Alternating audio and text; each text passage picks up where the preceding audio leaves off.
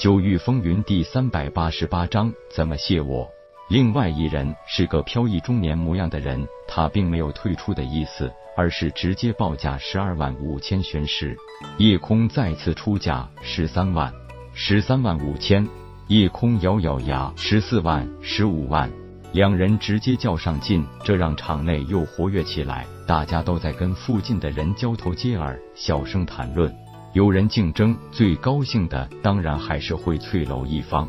飘逸中年报出十五万后，接着道：“这是我的底线了，如果这位小友继续加价，我也只好退出了。”夜空一拱手道：“那就多谢阁下承让了，我出十五万一千玄石。”开始争得挺激烈，没想到如此戏剧化的收场了。不过飘逸中年投给夜空一个很善意的微笑，并且道：“年轻人有魄力，敢于尝试挑战未知事物，这本身就是一个武者应该具有的。你是我见过为数不多的有趣之人，请叫小兄弟尊姓大名。”夜空赶紧拱手回礼道：“不敢当，在下夜空，我记住你了。”说完，飘逸中年直接扬长而去。那俊逸的背影，直接让很多人一阵凌乱。好一个俊逸并高冷的人物！然而，在场并没有一个人知道此人姓甚名谁。但夜空此刻的心是有些澎湃的，因为这是他亲眼见过的境界最高之人。没错，那是归真境中期的修为。根据亿万年的流传，从进入化虚境后期到突破归真境初期，这个时间很长，快的一般都在千年甚至万年时间都不为过。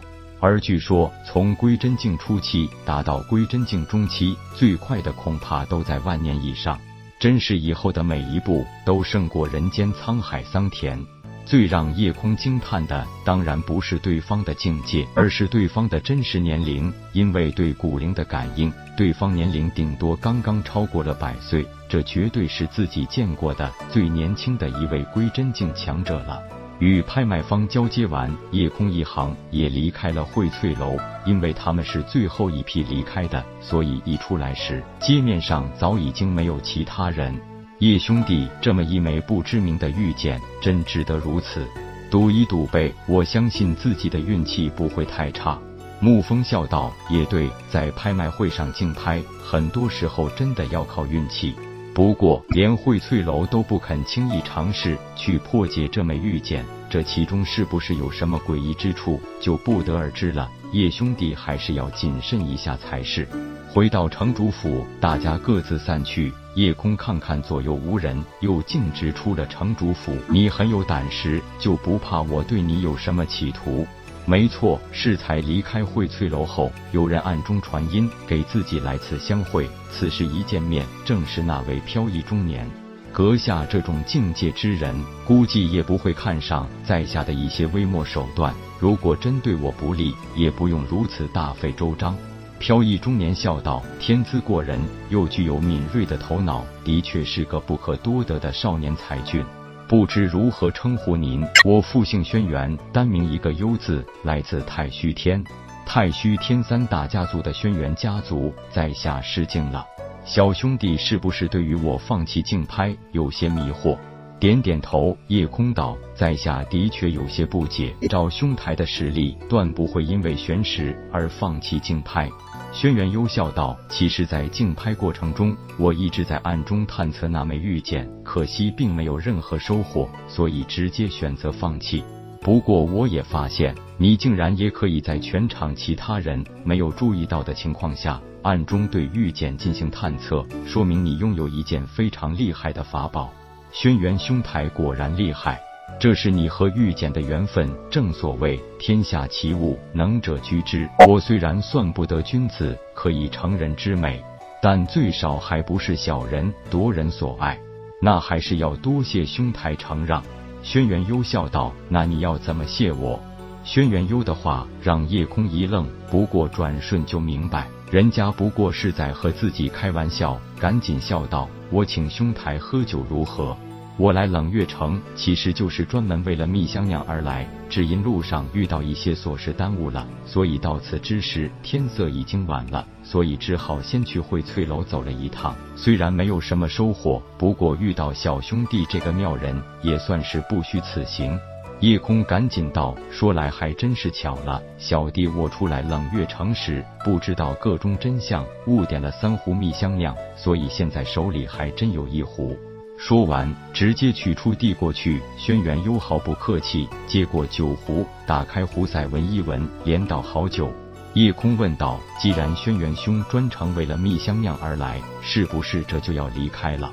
看来叶兄弟也是个爽快人，不错。我离开荟翠楼后，觉得不想与叶兄弟失之交臂，所以才在半路传音于你。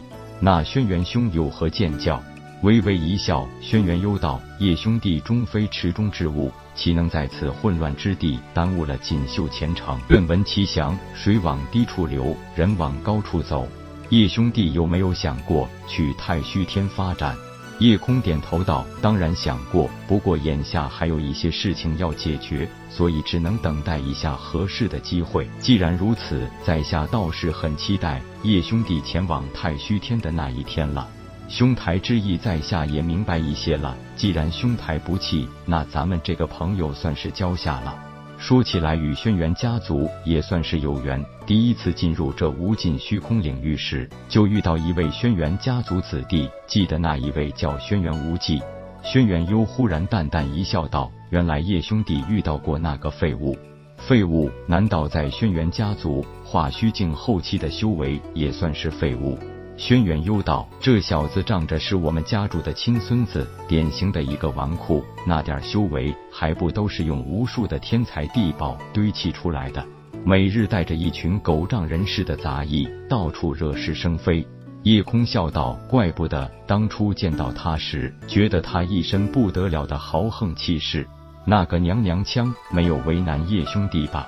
没有，只是发生了一点小摩擦。”说起来，这个娘娘腔就是有些目空一切，人还不坏。不过我们从来没有过太多的来往，算了，不提他了。咱们一见如故，这个朋友我轩辕幽也交定了。日后到了太虚天，一定要记得找我。好，咱们一言为定。送走轩辕幽，叶空赶紧返归城主府。刚一回到自己房间，忽然神海内传来了问天的声音。本章结束，各位朋友，动动你发财的小手，为倾城点赞、订阅、分享，您的鼓励是我坚持下去的动力。